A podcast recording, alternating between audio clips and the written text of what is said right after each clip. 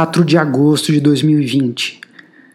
A internet para para ver as imagens de uma explosão que ocorre no porto de Beirute, no Líbano. E o que isso tem a ver com segurança do paciente?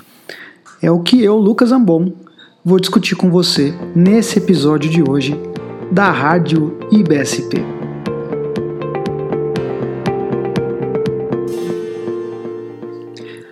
Olá pessoal, hoje a discussão de hoje ela vai viajar até o Líbano e voltar um pouquinho no tempo ali no começo de agosto, naquele episódio, né, que todo mundo é, viu essa notícia, uh, ela povoou, né, todo o noticiário, todas as mídias, todas as redes sociais o dia inteiro, que foi a explosão no porto de Beirute.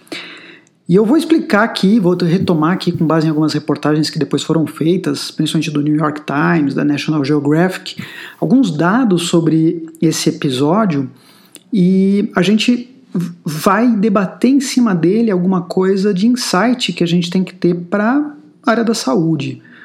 Bom, essa explosão ela deixou mais de 200 mortos, mais de 6 mil feridos, mais de 300 mil pessoas ficaram desabrigadas por conta do impacto em casas, edifícios ali na cidade. E eles, se estima que o, as perdas financeiras, o custo atrelado a essa explosão, seja da ordem de 15 bilhões de dólares, né, por tudo que ocasionou. E o, episódio ainda teve contornos assim de, de cenário de guerra, porque Uh, o porto está dentro, de uma, né, tá dentro de uma cidade, ali de uma, de uma região urbana, e o, esse impacto que teve no entorno do porto, inclusive, gerou um problema, porque afetou hospitais, gerou uma incapacidade, inclusive, de atender as vítimas, e isso tudo dentro de um contexto que esses hospitais estavam ocupados por pacientes uh, com coronavírus, né? Lembrando que a gente está na vigência da pandemia nesse momento ainda. Uh, esse não é o primeiro incidente desse tipo que aconteceu e foi atribuído a um composto químico, nitrato de amônio. Já aconteceram outros acidentes, estima-se que tem mais de 30 acidentes na história com esse composto. Talvez o mais recente tenha sido também num porto, em 2015, num num porto chinês que levou a 173 mortes. Uh, mas tem dois episódios que foram nos Estados Unidos e que foram, foram muito emblemáticos. Uh, talvez o, o, pior acidente com nitrato de amônio tenha sido em 1947 no Texas, que foram quase 600 vítimas numa fábrica no Texas. Mas teve um que foi muito, muito noticiado, que foi em 95, quando teve um atentado terrorista num prédio do governo em Oklahoma City, lá nos Estados Unidos, e foi nitrato de amônio o, o que foi usado como explosivo. Uh, bom, dito isso, a gente precisa contextualizar um pouco o que, que esse nitrato de amônio é.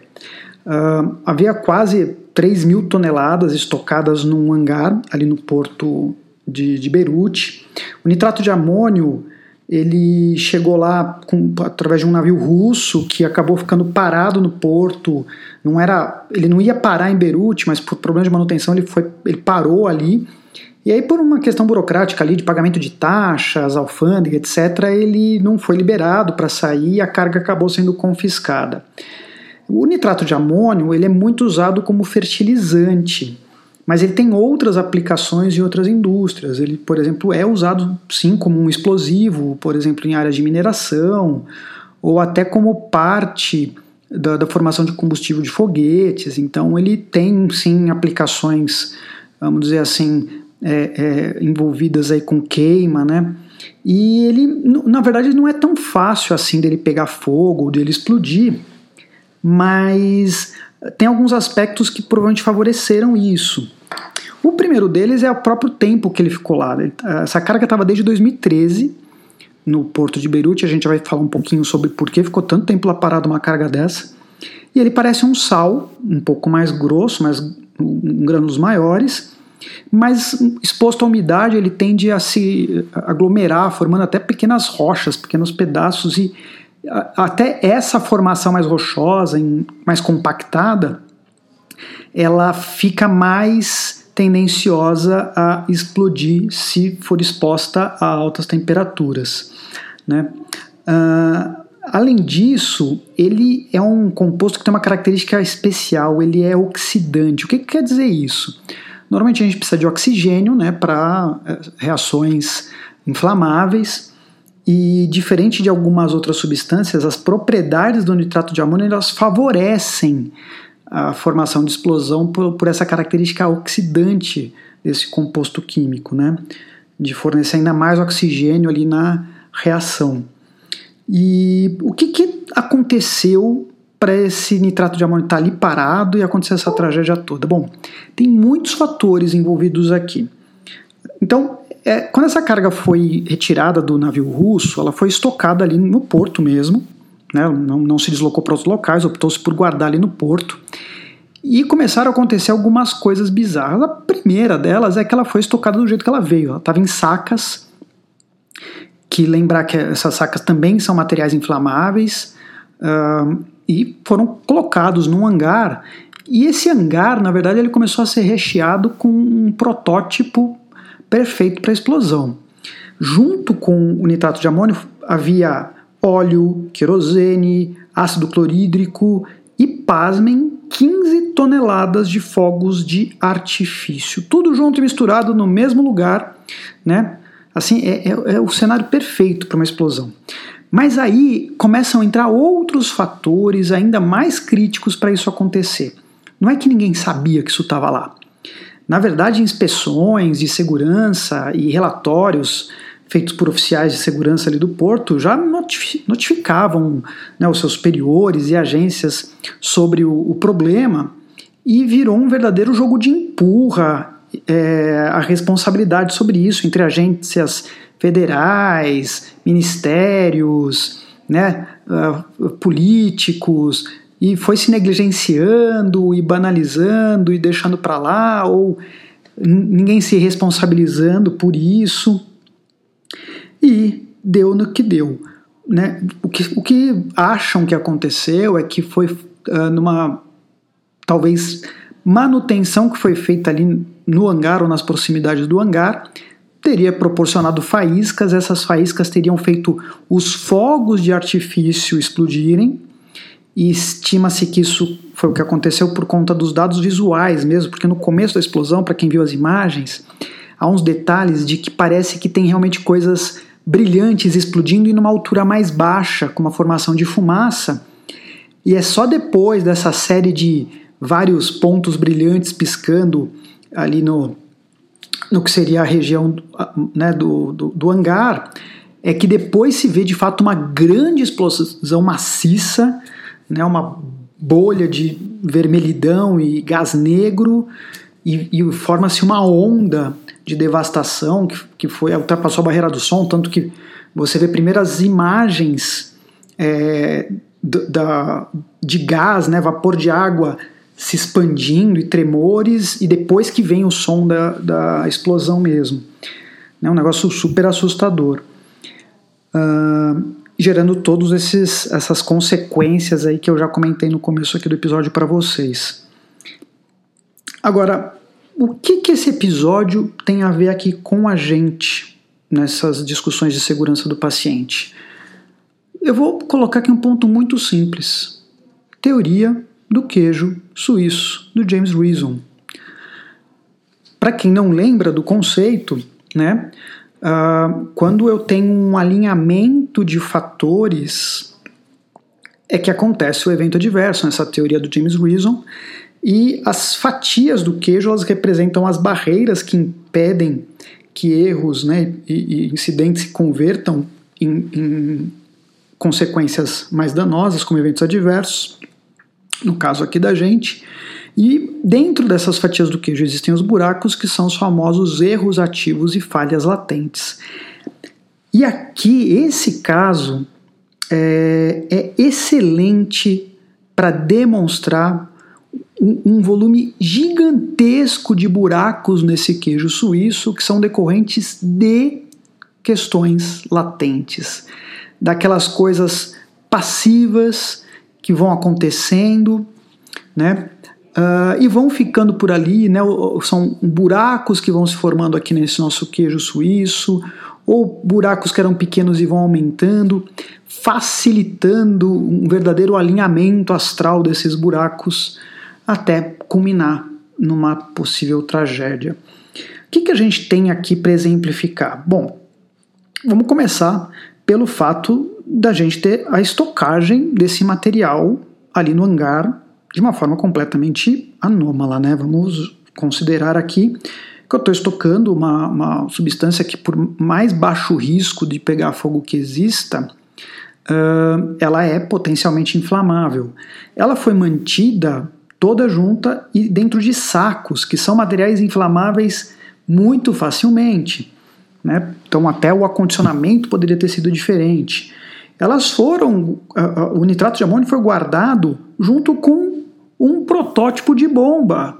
Eu tenho vários materiais combustíveis juntos aqui, né, principalmente óleo e querosene, e com a faísca pronta ali para explodir, né, as 15 toneladas de fogos de artifício que estavam estocados juntos no mesmo ambiente.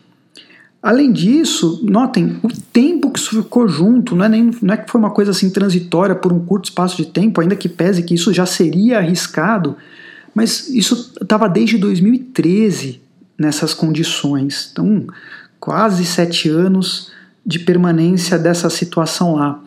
É, muita gente observou e notificou. Olha só que interessante isso, eu já volto nesse ponto. Mas não é que as autoridades, o governo, pessoas capazes de tomar decisão não sabiam. Na verdade, muita gente sabia, né?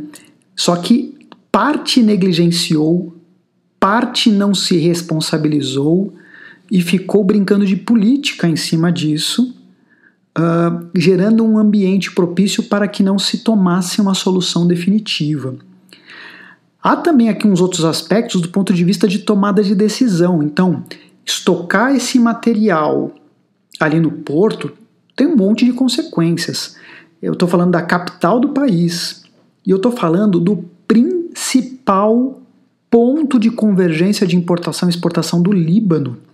Pouca gente sabe, mas esse porto ali de Beirute ele tem uma importância estratégica econômica gigantesca. Ele é responsável por três quartos daquilo que chega importado dentro do, do Líbano e, é responsável por metade daquilo que o Líbano exporta. Ou seja, a entrada e saída de quase tudo no Líbano acontece neste porto quase que exclusivamente.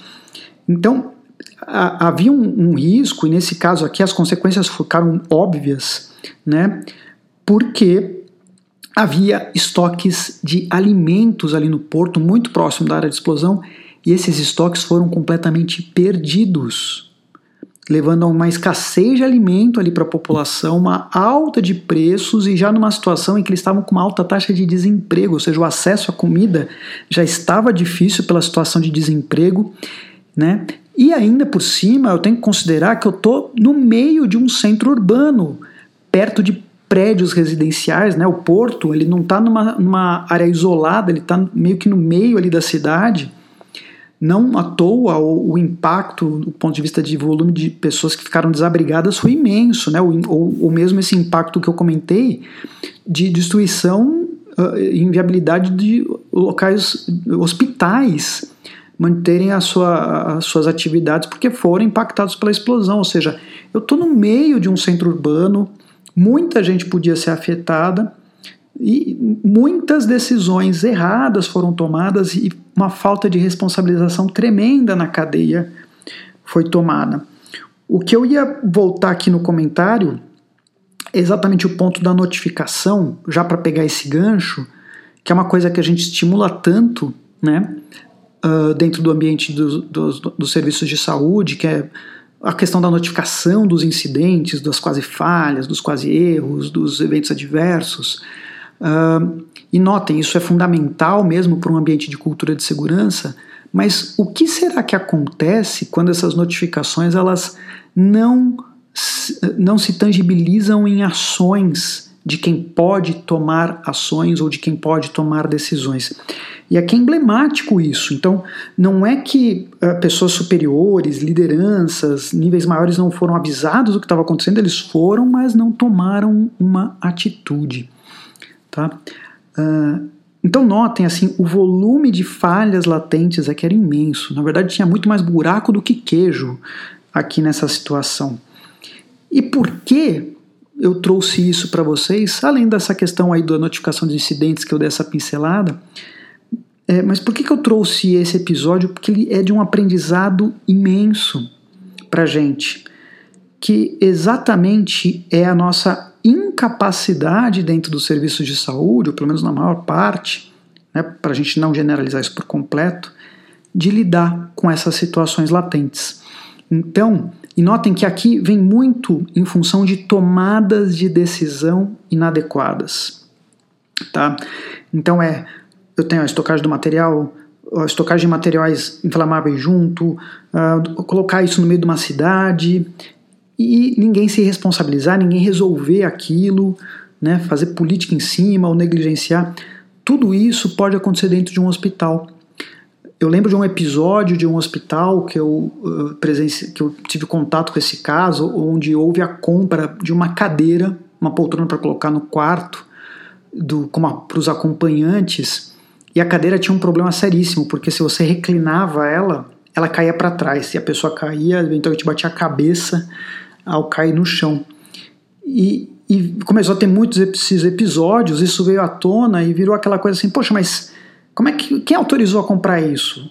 A liderança do hospital. Né? Não se avaliou se aquela cadeira era adequada para aquilo que se pretendia, que é um acompanhante ter conforto dentro do quarto e se havia risco naquele material e na verdade o que se optou ali foi por um material que tinha um custo mais baixo. Ou ainda situações que eu ouvi muito nessa pandemia de tomadas de decisão, por exemplo, em hospitais privados, para enxugar quadro de funcionários por conta dos ganhos que começaram a diminuir por, pela baixa ocupação de alguns hospitais com casos que normalmente são lucrativos como os eletivos, e gerando gaps de pessoas para executar processos de segurança, como dupla checagem ou mesmo medidas de prevenção para lesão por pressão, aumentando a ocorrência desses eventos adversos, que, venhamos e convenhamos, já era um cenário propício para aumentar com toda a sobrecarga de trabalho, absenteísmo pelos afastamentos que a pandemia gerou. Né? Então, a gente tem muitas tomadas de decisão por líderes e pela média gerência que às vezes tolera a missão de reduzir um custo ou de optar por algo de mais baixo custo, né? Uh, esse é um exemplo, é um paralelo do ponto de vista de tomada de decisão que a gente vê em hospitais e que às vezes afetam a segurança do paciente porque não se faz a gestão do risco, que é esta decisão aqui, que tipo de impacto ela tem. Normalmente a gente se prende ao impacto positivo e imediato que eu estou querendo proporcionar. E aqui eu estou falando de custo, mas poderia ser qualquer outra coisa. E a gente deixa de fazer um exercício de raciocínio de impactos outros. E por dois motivos isso. Muitas vezes porque a gente quer atender uma meta mais imediatista e não consegue enxergar o futuro. E a segunda coisa, porque a gente não exercita uma característica das organizações de alta confiabilidade, que é a sensibilidade com as operações. E o que significa isso do ponto de vista dessa discussão que a gente está tendo agora? É entender o quanto essa minha decisão afeta quem está lá na ponta executando uma ou diversas tarefas no dia a dia. Às vezes, a escolha, por exemplo, de uma bomba de infusão para medicamentos que é difícil de operacionalizar ou é complicada e induz ao erro, às vezes ela parece boa porque vendem o peixe dela como boa, ou porque ela é mais barata para um, uma situação econômica ali que eu pretendo, mas ela é ruim para o operador e induz mais erros.